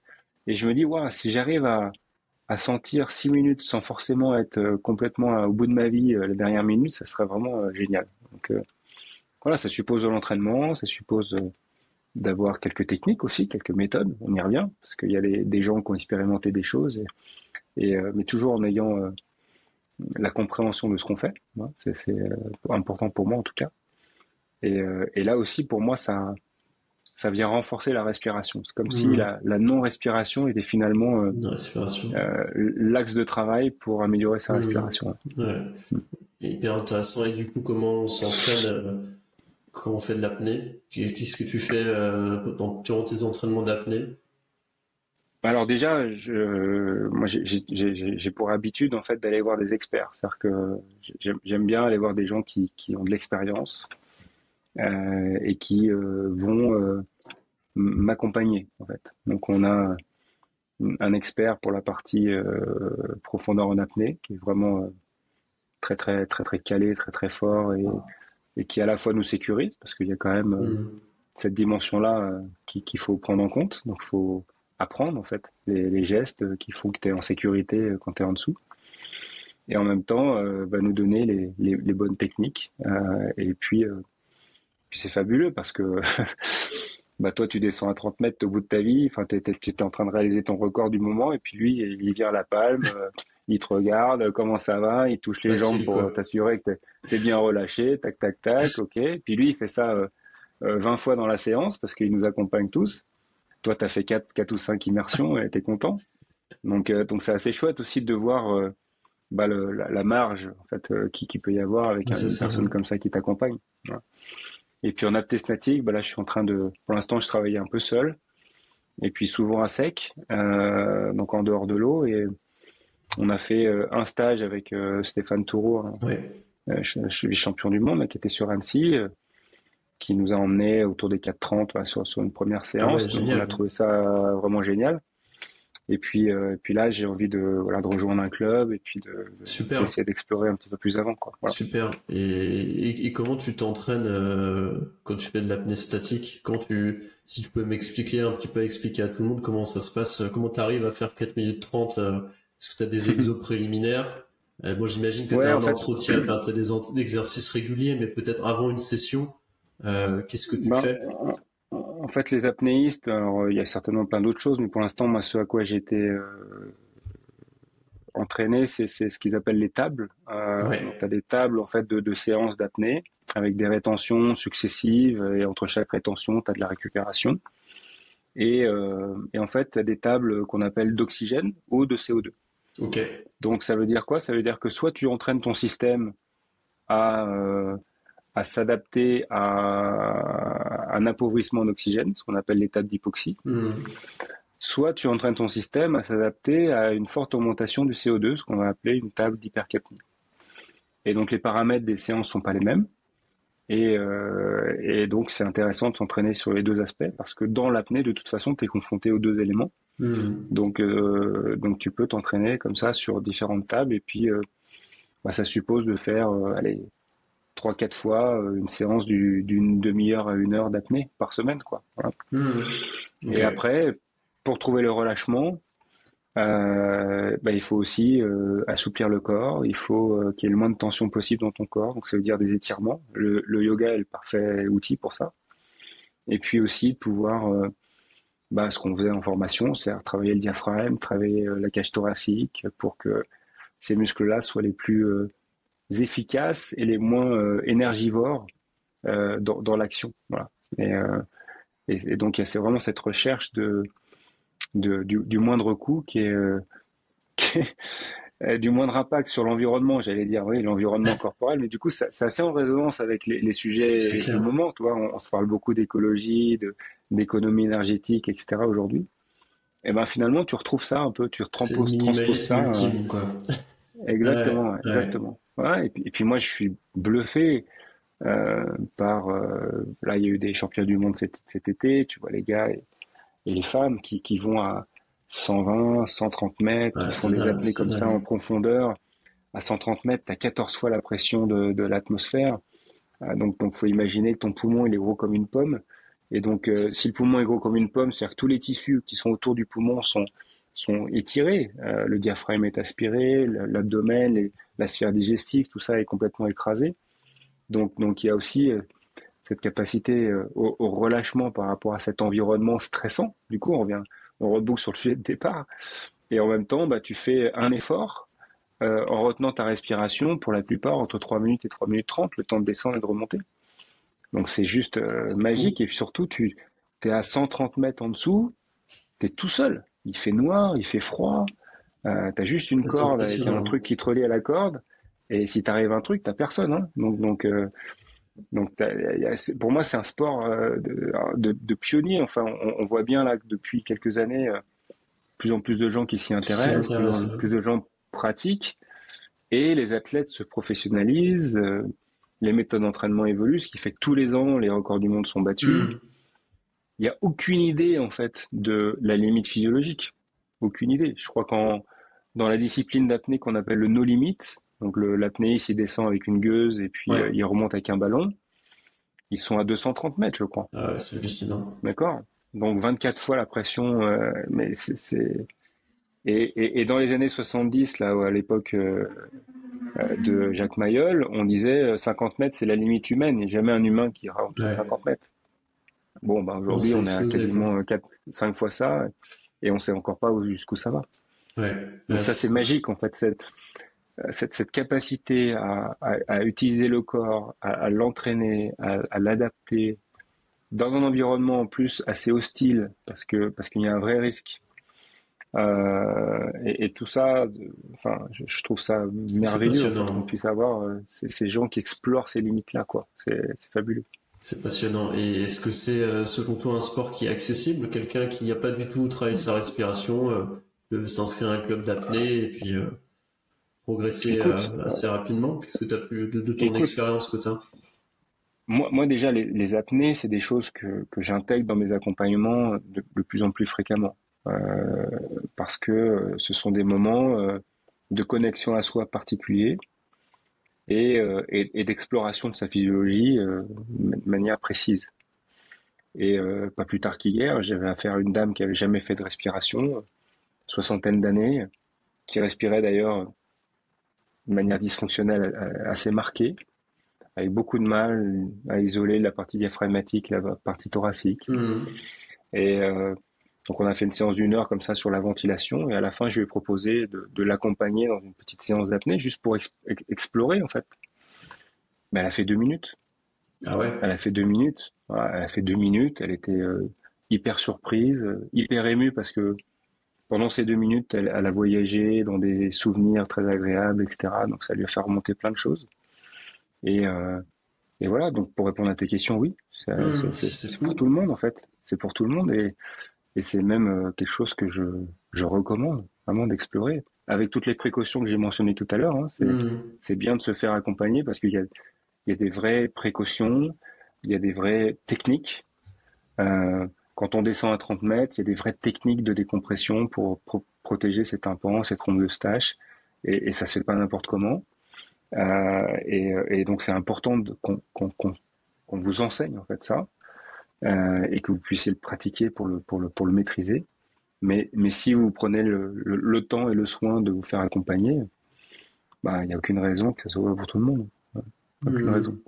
Ouais, Encore une fois, on a tous des poumons, un diaphragme, euh, on fonctionne tous physiologiquement pareil. Après, c'est combien de temps ça met pour s'adapter, euh, à quelle vitesse on va aller chacun. Mais ça, à la limite, on s'en fout. Euh, qu'on fasse une minute trente ou, douze minutes, qui est le record du monde. important, On s'en moque. Ce qui est important, c'est de dire déjà, un, je fais, deux, j'explore, je comprends, et, quelque part, je récupère un peu de, euh, de maîtrise de moi. Voilà, ça, je pense que c'est un élément intéressant. Ouais, ce qui est intéressant, en tout cas, moi, j'ai pas pratiqué les, euh, l'apnée exactement, mais ce que j'ai pu ressentir avec Bouteilleco, sur des, des, apnées euh, forcées, contrôlées, c'est qu'on peut vraiment mm. avoir un effet positif dans le quotidien. C'est pas seulement sur le moment, c'est après, c'est une meilleure connaissance de soi, comme tu disais. Euh, c'est un outil qui est assez formidable. Mais ça m'intéresse de de, de, de, de, suivre un peu tout ça parce que c'est vrai que je vois de plus en plus parler d'apnée. Euh, c'est vrai que tu as, raison, on en parle beaucoup plus. Hein. Euh, et. Ça, et, ça, me paraît dingue parce que tu me dis, si on arrivait à faire deux minutes euh, comme ça. Mais est-ce que c'est des, est-ce que tu travailles sur des exercices type d'hyperventilation ou pas forcément C'est vraiment de la montée crescendo euh, quand tu fais. Ouais, c'est ça. Tu fais ça avec tes clients? La progressivité en, en, hyperventilation, euh, ça c'est des techniques euh, ventilatoires qui sont aujourd'hui très peu pratiquées. Elles peuvent être encore pratiquées de temps en temps en apnée statique, mais mais surtout pas en, apnée de profondeur. Et, et non, non, c'est vraiment un relâchement, euh, une régulation de la ventilation, euh, une, économie surtout. Voilà, c'est il euh, y, a, un calcul, un calcul tout bête. Toi, si on se parle de physiologie, de, de petites minutes, on va dire que la capacité mmh. pulmonaire d'un adulte moyen, c'est 5 litres. D'accord? Donc, c'est 5 litres, 5 litres d'air. Dans l'air, il y a 20%, d'oxygène pour être euh, hmm. pour, arrondir. En vrai, c'est un, un peu plus de 21, mais on va dire 20. Ça veut dire que dans mes 5 litres de réserve pulmonaire, de capacité pulmonaire, j'ai 1 litre d'oxygène. D'accord? C'est pour tout le monde. Hein. La consommation euh, d'oxygène au repos, chez chacun d'entre nous, quand on est au repos, dans notre canapé, euh, plutôt bien posé mentalement, émotionnellement, c'est 250 ml d'oxygène par minute il y a un litre d'oxygène, ça fait 4 minutes. Hmm. Donc on a tous de base la possibilité de tenir 4 minutes hmm. en oxygène. Incroyable. Après on sait, on sait que euh, bah, il y a une problématique de tolérance au dioxyde de carbone qui va rentrer en ligne de compte, qu'il y a une problématique de relâchement qui va rentrer en ligne de compte, il y a une problématique aussi de confort parce que retenir sa respiration pour le cerveau, c'est euh, mourir. D'accord. Donc, donc c'est un, un, stress qu'il faut apprivoiser et, et, c'est de la confiance à construire. Mais d'un point de vue purement physiologique, tu prends une très grande respiration, tu bloques. Dedans, tu as 4 minutes de, temps d'oxygène. Mmh, ouais, c'est fou. C'est schématique, hein, ce que je dis, mais, mais, c'est juste pour, donner un peu, voilà. Que c'est possible. Mmh, hyper intéressant. Après, si tu as un apnéiste de haut niveau et que tu as 12 litres de capacité pulmonaire, bah, tu as forcément un petit peu plus de un temps. Peu plus de place. voilà. Et si en même temps, bah, tu abaisses ta, ta consommation d'oxygène par minute à 150 millilitres parce que tu as complètement le relâchement, que tu es capable d'être dans un état méditatif, donc très peu de pensée, sachant que le cerveau consomme 20% d'oxygène, et eh ben, tu as, deux leviers, encore une fois, hein, la, grande capacité et, et, et, le moindre coût. Et le moindre coût, ouais. hyper intéressant. Et ça, et ça c'est transposable dans la vie de tous les jours. C'est ça qui est magique, en fait. C'est pour ça que c'est de la respiration, l'apnée. C'est transposable dans la vie de tous les jours. C'est-à-dire que je peux abaisser euh, euh, ma consommation d'énergie en, en, veillant, quand je suis comme ça, euh, face à toi, bah, à bien m'hydrater, c'est ce que tu viens de faire, à peut-être être complètement relâché dans une bonne posture, parce que du coup, ça consomme moins, mm. ça crée moins de, de stress interne, à peut-être bien m'alimenter, parce que la digestion de, de protéines animales, par exemple, ou de choses assez complexes à digérer, ça consomme de l'énergie aussi, donc ça impacte ma, mon oxygénation. Voilà, tout, tout ça est énormément de choses est, complètement lié, mais, mais c'est une porte vers une meilleure connaissance de mm. soi et, une porte vers euh, une, une, bonne analyse de, de, ce que je mets en place au quotidien dans ma vie pour peut-être euh, être plus performant et peut-être ce qui est aujourd'hui ma, ma préoccupation principale, bien vieillir, voilà, vieillir en bonne santé et, et, le plus longtemps possible, voilà. Je, vais t'emmener tout doucement sur la dernière partie du podcast, que je sais que tu as un impératif plus tard. On pourrait discuter encore des heures sur la respiration, tellement c'est passionnant. euh, et je voulais savoir, avant qu'on passe à la partie euh, les questions de fin, qu'est-ce qui, euh, c'est quoi, euh, qu'est-ce qui, qu'est-ce qui t'anime en ce moment sur la respiration? C'est quoi les perspectives? Vers quoi tu as envie de, de creuser? Parce que je sais que tu as beaucoup creusé un peu, hein, aussi bien sur le sport, sur le côté stress. Là, tu es sur l'apnée en ce moment. C'est quoi les, les zones d'ombre ou les ou les curiosités que tu as sur la respiration en ce moment? Quels sont tes, tes travaux du moment? Bon là c'est clair que l'apnée c'est vraiment ce qui, m'anime le plus. Voilà, je pense que je vais y passer un petit peu de temps. Je, je, me connais, je vais avoir envie de passer des diplômes, etc. Voilà, je, je, sais comment je fonctionne. Et puis ensuite je vais avoir envie de transmettre parce que c'est euh, mmh. c'est mon chemin quelque part. Euh, l'expérimentation, euh, l'apprentissage, la compréhension et ensuite la transmission. C'est en général comme ça que, que je séquence chaque chose. Là, il se trouve que euh, pour une fois dans ma vie, euh, mon sujet d'après est lié au sujet d'avant. parce, que, souvent, ça part un peu dans tous les sens. Et, voilà, là, là j'ai l'impression vraiment de d'étoffer le même sujet. Voilà. on a un sujet aussi commun avec avec la femme qui partage ma vie, avec Géraldine. Géraldine en fait, on, on a une, une idée euh, qui, qui va mêler nutrition et respiration. Euh, Génial. Les deux piliers de la respiration cellulaire, finalement, comment, comment on peut mieux comprendre, comment on peut optimiser tout ça. Donc ça, c'est sur la table aussi. Euh, et puis, et puis après, il y a, y a surtout le développement de l'école. Mmh. Aujourd'hui, j'ai la chance, là, ça va être la, la quatrième formation euh, en octobre, euh, elle est complète. Euh, on arrive à être connu de plus en plus.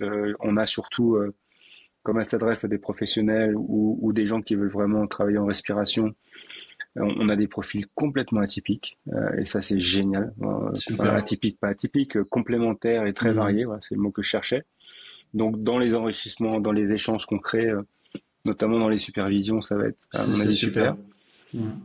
Euh, on a aussi des médecins, on a des, dentistes, des gens qui, voilà, qui, qui, qui se connectent aussi, euh, j'allais dire malgré leur formation. Je devrais pas dire malgré, mais je comprends ce que tu veux Eux-mêmes, eux-mêmes me disent, voilà, on a fait 8 ans, 9 ans de médecine, on nous a parlé une heure de respiration et en fait on sait rien. Et puis surtout on sait pas respirer.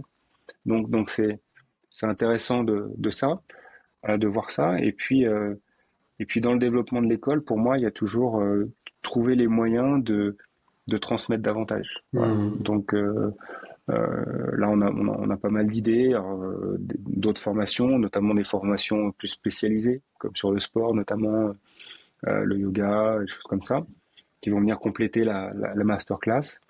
Mais on a aussi envie de, voilà, de rassembler des gens, de pratiquer en mmh. respiration. Et, et, puis, et puis ça, ça va, ça va nous occuper un petit moment parce que mmh.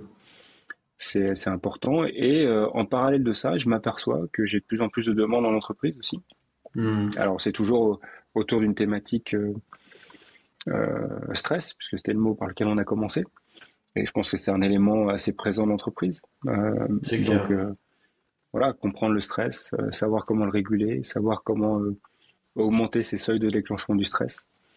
Eh ben, c'est sûr que sur une journée d'animation que je peux faire en entreprise comme ça, j'en ai fait pas mal. Il y a euh, presque la moitié qui tourne autour de la respiration et à la fois en expérimentant et en comprenant ce qui se passe. Donc ça. Toi, c'est pour ça que je te dis pour une la première fois dans ma vie, peut-être, j'ai l'impression que à la fois mes centres d'intérêt et, mon action euh, professionnelle sont, sont réunis. Voilà. Parce qu'avant, j'avais toujours euh, le boulot et puis après tout ce que je faisais autour pour me nourrir intellectuellement, j'entends. Et là, finalement, euh, tout converge, donc c'est plutôt, euh, plutôt un bon moment, quoi. Voilà. Ah, c'est génial. C'est génial. En tout cas, euh, sincèrement, je voulais te remercier pour tout ce que tu fais bah, au travers pour évangéliser la respiration et pour ta formation que moi j'ai faite. Bah, on a parlé hein, au début, il y, a, il y a quelques mois. Franchement, c'est génial. si ça vous intéresse, ceux qui écoutent le podcast, foncez, c'est vraiment incroyable.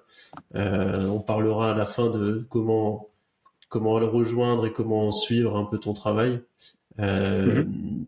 Mais en tout cas, vraiment merci Stéphane pour tout ce que tu fais parce que c'est c'est hyper précieux d'avoir quelqu'un comme toi aussi pédagogue, euh, passionné et en même temps qui expérimente, qui prend du temps. Euh, mhm. bah, tu vois, pour, pour venir sur ce podcast, pour partager, euh, pour créer une formation parce que et expliquer les choses et pas tomber aussi dans ce tu vois cette logique des fois de vouloir créer une méthode, de vendre quelque chose de peut-être un peu une approche marketing. Toi, tu as vraiment la sensibilité de transmettre et de d'avoir une compréhension des choses et je trouve que ça manque vraiment euh, au sujet de la respiration. Donc euh, merci Stéphane. Bah, merci beaucoup, merci Boris. Merci pour ta confiance déjà, merci d'être venu à la formation dans ta dans ta volonté de reconversion et de trouver ton sens aussi. Je trouve que c'était c'était chouette. Et puis, euh, puis là, je vois que tu es hyper actif sur une zone qui reste encore une, une zone de, de fragilité pour moi, les réseaux sociaux, la communication, tout ça. Donc je suis content en fait que tu m'invites pour que j'ai l'occasion de, de m'exprimer parce que j'arrive pas encore à le faire euh, tout seul. Je, je, suis très très médiocre sur les LinkedIn, les Facebook, ah, Instagram. Je sais qu'il faut que j'y aille. D'ailleurs, j'ai une formation le 10 octobre sur ça. Ah, je, je, vais m'efforcer avec Géraldine d'être plus présent parce que je, voilà, je, comprends bien que c'est comme ça qu'on on peut nous trouver et, et que c'est grâce à ça que je vais pouvoir avoir euh, l'opportunité de faire ce que j'aime. Voilà. Euh, je me suis programmé intellectuellement. C'est ça. À, le discours bien Voilà, à trouver les bonnes raisons pour le faire. Mais, mais, en attendant que ça, ça soit en route, bah, je te remercie déjà pour ce temps bah, et euh, euh, cette possibilité de partager. Quoi. Bah, Avec plaisir. Et puis je, je likerai, je partagerai tous tes posts pour te donner de la visibilité. on s'entraînera. Et, et, et, du coup, ouais, on passe sur la dernière partie. C'est des questions euh, que, que je pose à tous mes invités. Euh, la première, euh, si tu avais une routine que tu fais tous les jours, que tu garderais, quelle serait cette routine? T'as pas le droit de dire juste respirer, c'est trop facile. Mais... Non, non, euh, ça serait de pas avoir de routine, mais mais euh, mais un temps à soi, un temps à soi que je peux peut-être choisir de, de, remplir avec une envie du moment. Hmm. alors bah, parfois je me je me fixe un travail qui va durer allez, un mois, deux mois. Euh, toi, c'est, tout cet été, j'ai fait un travail du périnée. C'est pas très glamour, mais à 50 ans, c'est intéressant. Et puis, quand on respire beaucoup, c'est, c'est, c'est un, un diaphragme, en fait, qui est, qui est mmh. assez euh, soumis à contrainte. Donc, c'est important de le renforcer. Euh, j'ai aussi fait un travail de renforcement de la capacité respiratoire avec un petit ustensile qui me permet de mesurer ma, ma capacité pulmonaire et de réaliser des freins, en fait, dans ma respiration. Euh, je, peux très bien décider, comme ce matin, d'aller courir. Voilà, je vais courir, je vais nager. Mais avoir un moment à soi. C'est un moment à soi. C'est incroyable. Voilà. Et si possible, le, premier moment de la journée qui soit euh, vraiment à soi euh, et que ce soit quelque chose qui fasse euh, du bien dans le sens qui qui nous développe. Euh, mmh. Ça peut. moi, j'ai mentionné des choses qui sont physiques parce que c'est mon truc, mais ça peut être prendre un moment pour écrire, ça peut être un moment pour lire, ça peut être un moment pour écouter un podcast, ça peut être voilà, des choses au choix, mais en tout cas, ce, ce rituel du moment à soi, et ensuite, euh, dedans, euh, bah, j'y mets un petit peu ce que, ce que, tu, tes envies du moment. Incroyable. Alors, effectivement, c'est, c'est hyper important. Très, merci pour cette réponse, c'est très cool, très inspirant. Euh, la deuxième question, c'est si tu avais seulement un livre à offrir, lequel tu offrirais Un livre qui t'a marqué, ça peut être euh, de tout. Ah, je, pourrais dire le mien, mais ça serait un peu gros. Ça, on en parle. tu peux, tu peux. Euh, un livre, un livre, un livre, un seul livre. Euh... Bah, c'est difficile, tu peux en citer plusieurs. Des livres qui t'ont marqué dans ton cheminement. Euh, alors bon, il y a, y, a, y a, un des premiers, je pense, c'est l'alchimiste, qui, qui m'a vraiment, mmh. euh, qui m'a vraiment fait prendre conscience euh, qu'on avait chacun un truc particulier à faire ici, enfin qu'on avait chacun une raison d'être, qui, qui, qui, était intéressante à aller rencontrer. Ensuite, il y a, euh, je dis ça parce que je les vois sur mon étagère, la, toute la série des Dan Millman de l'athlète intérieur. Ça aussi, ça, m'a beaucoup parlé parce que déjà, mmh. un, on parlait d'athlète et en même temps, on parlait de, de un peu de spiritualité et puis de, de, de, de possibilités, euh, de pouvoir, mmh. euh, de mystique. Voilà, des ouais. choses qui, qui m'ont amené à, à à peut-être considérer qu'il y avait autre chose que ce qu'on voulait bien voir, mmh. euh, ce qu'on pouvait peut-être voir. Et, et, et aujourd'hui, je suis de plus en plus sensible à ça, et, grâce notamment à Géraldine qui, qui, est très très très connectée sur ces aspects-là, donc qui me, qui me montre et, mmh. et parce qu'elle me montre, je vois et, plus je vois, plus j'ai la possibilité de voir. Donc mmh. c'est okay. c'est intéressant. Euh, voilà, après, j'en ai 300 là, donc je pourrais en dire plus, mais là aujourd'hui, je vais te dire ça. Voilà. Ok, génial, super, super. Je, je, je, je connaissais pas le, la seconde référence de nom seulement, euh, donc j'irai voir ça. Et la, et la troisième ouais. question, c'est est-ce que tu aurais un prochain invité pour le code podcast à me recommander? Euh... Ouais, ouais, oui, oui, oui, oui. J'ai forcément plein de gens. Ça aide-moi un petit peu avec euh, peut-être une thématique qui t'intéresserait d'explorer. Pas forcément feeling, intuition. Ce que tu as, qui pense, euh, tu penses, mmh. ça pourrait matcher avec euh, la philosophie du podcast. Écoute, euh, voilà, tu me parles. Je pense à une amie en fait qui s'appelle Corinne, qui euh, qui euh, qui a changé de vie aussi pour aller vers sa passion, sa passion qui est la musique et, okay. euh, et qui, a, euh, qui s'est créé en très peu de temps euh, une double activité autour de la musique. Je trouve ça assez, euh, assez exemplaire de pouvoir. alors on parle, on parle business, hein, mais de pouvoir se réinventer dans une, dans une industrie complètement différente, de se réapproprier des codes, euh, et puis en même temps euh, de se laisser euh,